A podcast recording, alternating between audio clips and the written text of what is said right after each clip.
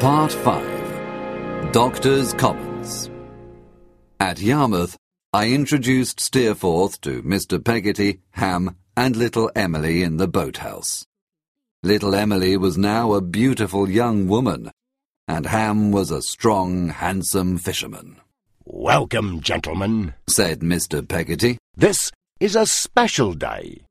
Ham and little Emily are engaged. Steerforth and I congratulated them. We spent a very nice evening with them. Afterwards, I said to Steerforth, They are a very good-looking couple.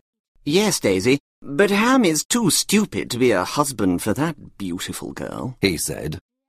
You're not serious, Steerforth. I know that you like them all very much. We were in Yarmouth for two weeks. While I stayed with Peggotty and Mr. Barkis, Steerforth explored the area.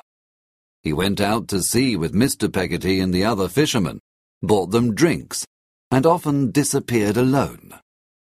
He bought a boat and renamed it the Little Emily. He gave it to Mr. Peggotty.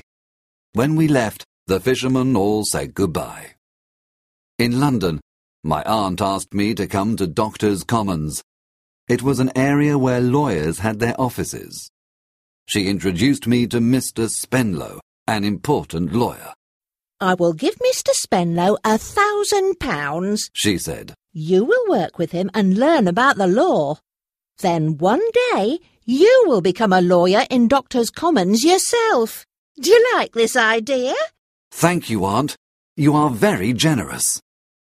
I moved to London and began my new life. One day I invited Steerforth and his Oxford friends to dinner.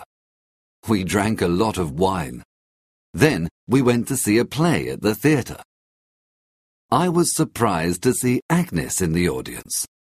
I was very drunk, but next day she sent me a kind letter asking me to visit her while she was in London. Steerforth is a bad friend for you, she told me. But I need your help. My father has serious problems. He is afraid of Uriah Heep. He is making him his partner in the law office. I don't understand. My father is very unhappy. Uriah and Mr. Wickfield were also in London. I invited Uriah to dinner because I wanted more information. I am a very humble person, he said. Mr. Wickfield has some financial problems. I want to help him. I am his partner now. Yes, Agnes told me. Ah, Agnes. I love her, Mr. Copperfield. I am too humble to hope to marry her, but I adore her. I hated him when he talked about Agnes like that, but I could do nothing. Uriah had the power now. Agnes returned to Canterbury, and I continued working in Doctor's Commons. Then something happened, and I forgot everything. Mr. Spenlow invited me to dinner at his house. He introduced me to his daughter, Dora. She was small and very pretty. I fell in love.